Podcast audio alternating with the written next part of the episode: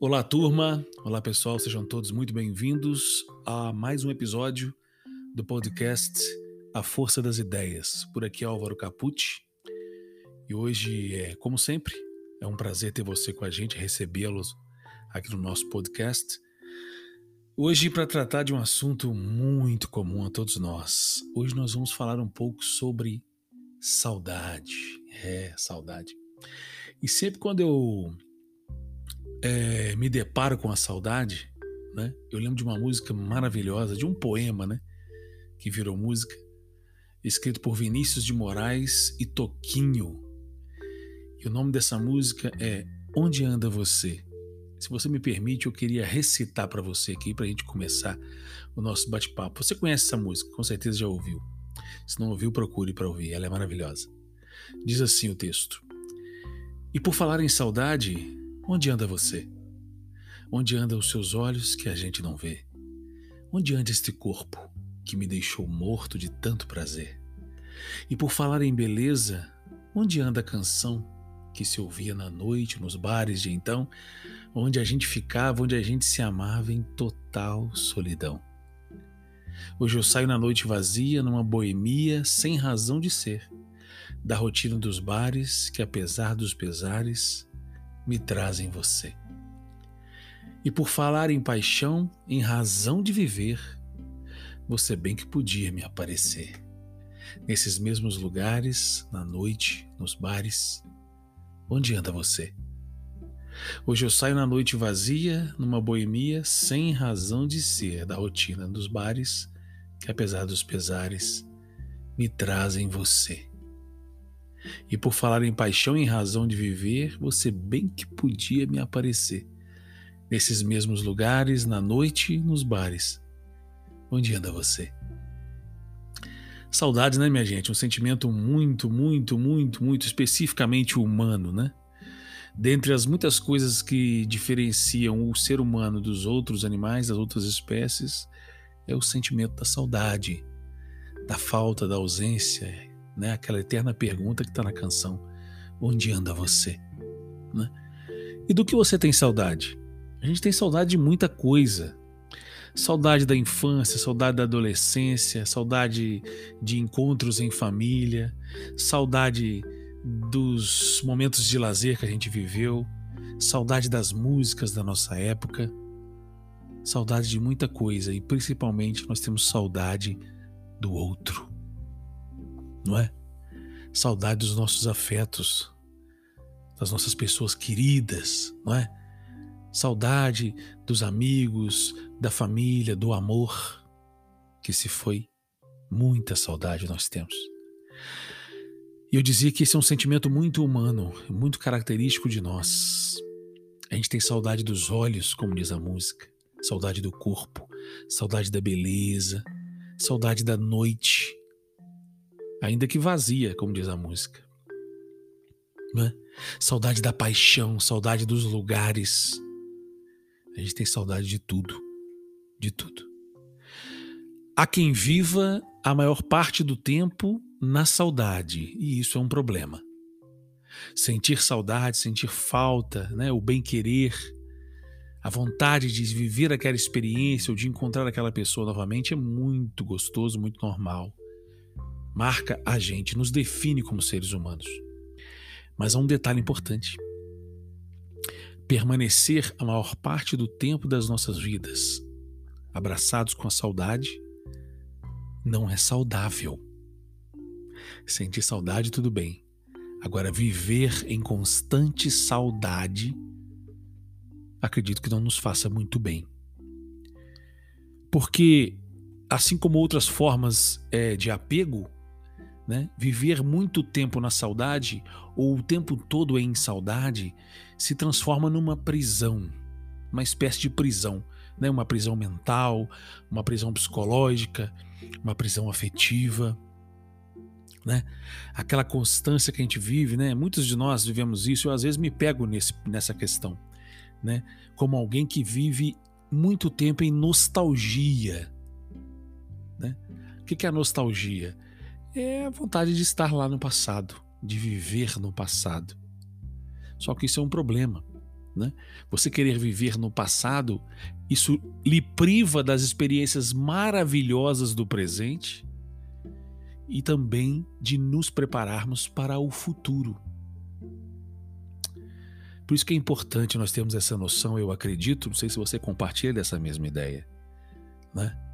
Sentir saudade é bom, mas viver na saudade é prisão.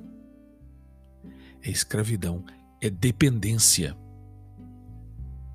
Tem uma frase do Paulinho da Viola, um grande sambista, compositor, músico brasileiro, que se você não conhece, você que é mais jovem, não conhece, por favor, conheça, procure a obra de Paulinho da Viola. Você não vai se arrepender. Tem uma frase do Paulinho da Viola que é muito, muito afeita à nossa condição humana e também muito pedagógica. O Paulinho da Viola diz o seguinte: Eu não vivo no passado, o passado vive em mim. Isso é muito interessante. Isso é uma visão, uma sabedoria popular de alguém que está bem com a sua saudade, que vive bem com a sua saudade, que não é escravo da sua própria nostalgia.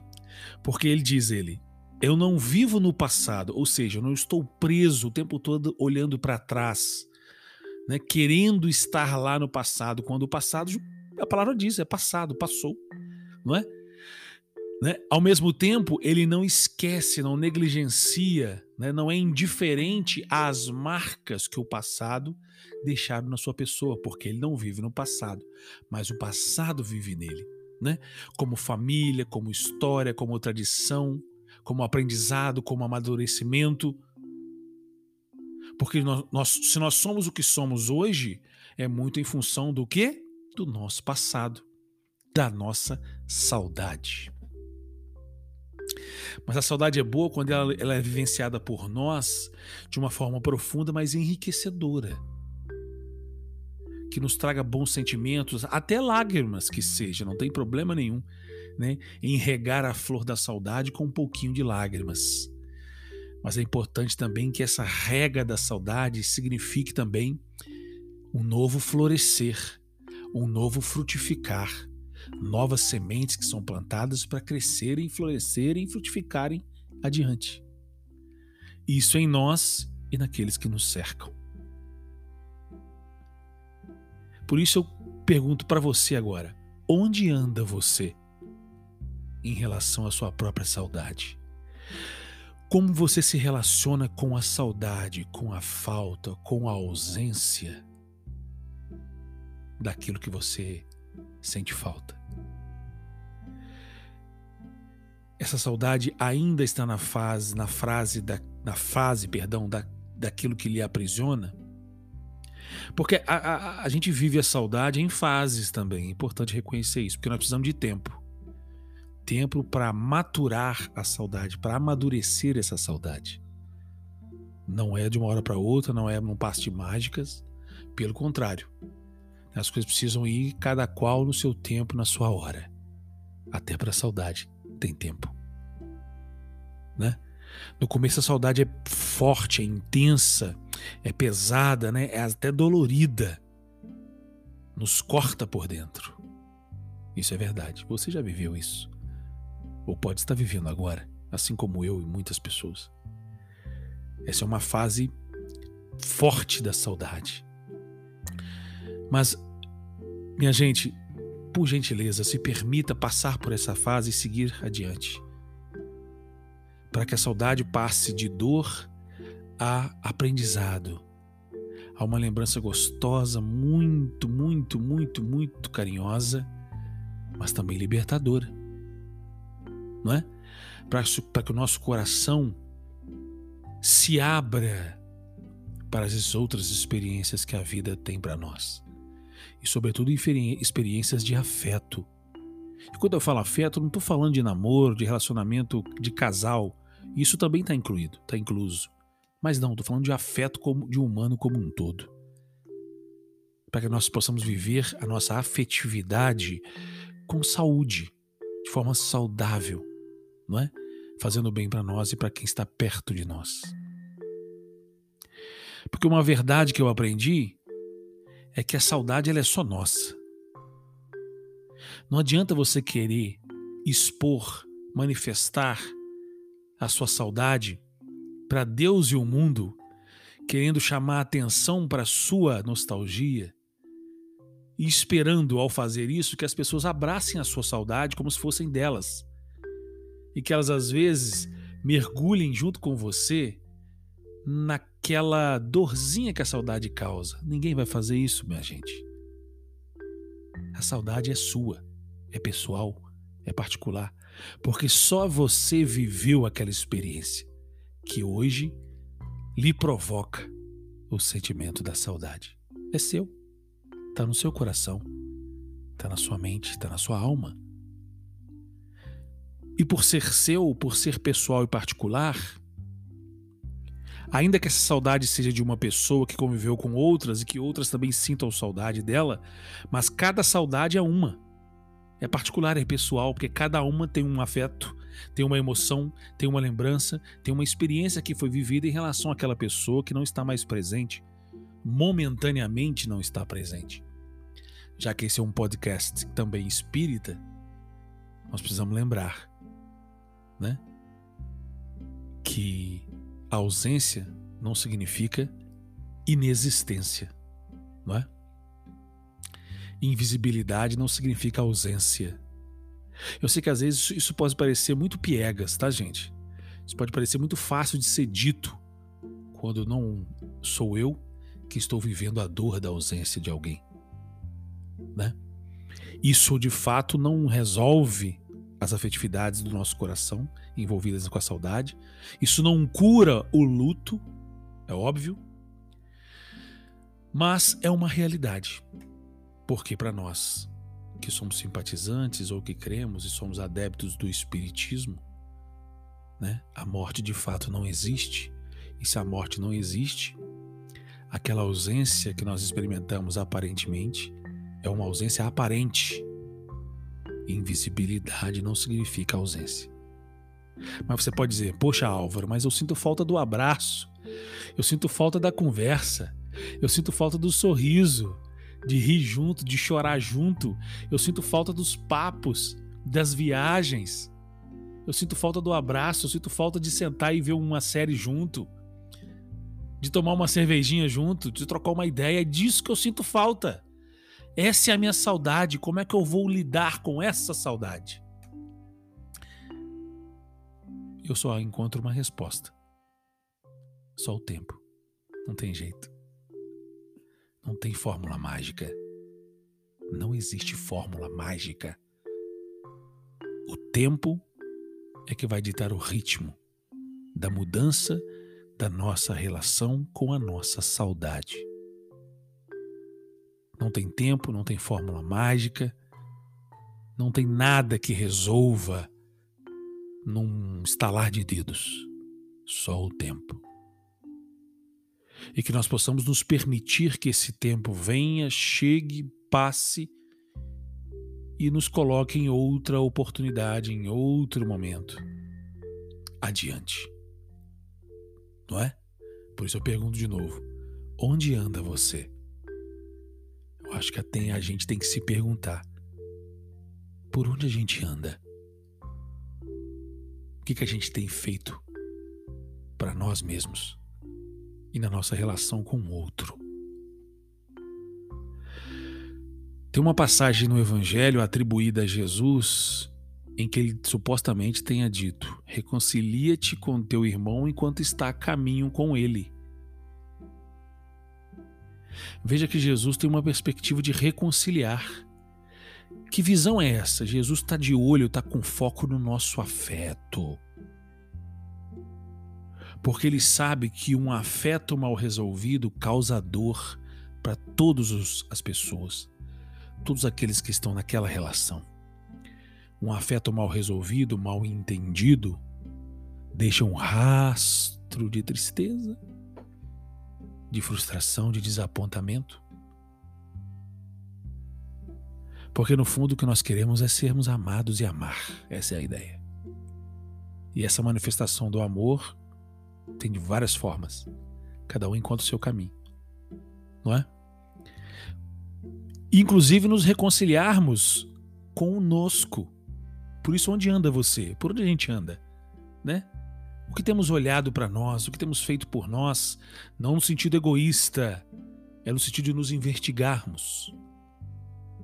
Né? Porque a gente quer amor, a gente quer ser feliz, a gente quer alegria, saúde, não é? E viver bem, eu acredito. Não sei se você concorda comigo.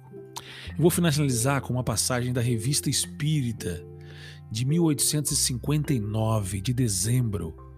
É um artigo que Kardec comenta sobre o efeito da prece. Porque para nós espíritas, a prece, a oração é uma coisa muito importante.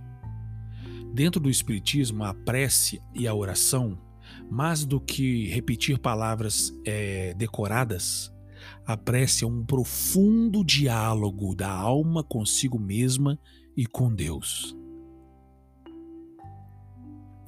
Então, nesse texto aqui, Kardec lembrando Jesus, quando Jesus recomendou amai-vos uns aos outros. Segundo Kardec, esse amai-vos uns aos outros, Jesus está nos pedindo para que a gente possa empregar os meios possíveis para nós testemunharmos a nossa afeição para os nossos semelhantes. Só que ele não entra em detalhes de como a gente vai conseguir atingir esse objetivo, porque aí é de cada um, né, gente? Cada um demonstra o seu afeto, a sua afeição à sua maneira. A maneira pouco importa, o que importa é que seja feito isso. Que nós possamos expressar o nosso amor uns para os outros, inclusive na experiência da saudade. E aí, nesse texto aqui especificamente, Kardec lembra da prece, da oração, como uma forma muito importante de nós lembrarmos do outro, testemunharmos a nossa saudade por, por ele e efetivamente contribuir, contribuir com isso, com essa prece, com essa lembrança dos nossos afetos feita através da prece, testemunhar efetivamente com isso e contribuir para aliviar os sofrimentos e proporcionar consolo. Porque muitos de nós precisamos de consolo para nossa alma, alívio dos sofrimentos. E de, dentre várias formas disso acontecer, muitas vezes em conjunto, além das outras formas, né? A prece, a oração, que é um pensamento dirigido por nós e em diálogo com Deus, para abraçarmos toda e testemunharmos a nossa afeição para todos com os quais convivemos e até para pessoas com as quais nós não, não convivemos, mas cuja vida, né, as suas dificuldades, suas dores também, nós temos uma certa empatia e por elas nós também vibramos e pensamos e queremos o bem e até agimos pelo bem delas, para tentar aliviar esses sofrimentos e trazer também um pouco de consolo. Porque o Espiritismo em Jesus recomenda o seguinte: partilhar também o consolo, partilhar também o bem-estar que nós experimentamos. Não guardar só pra gente. Não é? Numa ideia de fraternidade. Certo? Combinado? Um abraço para você. Álvaro Capucci. Esse é o podcast Força das Ideias. Um abraço.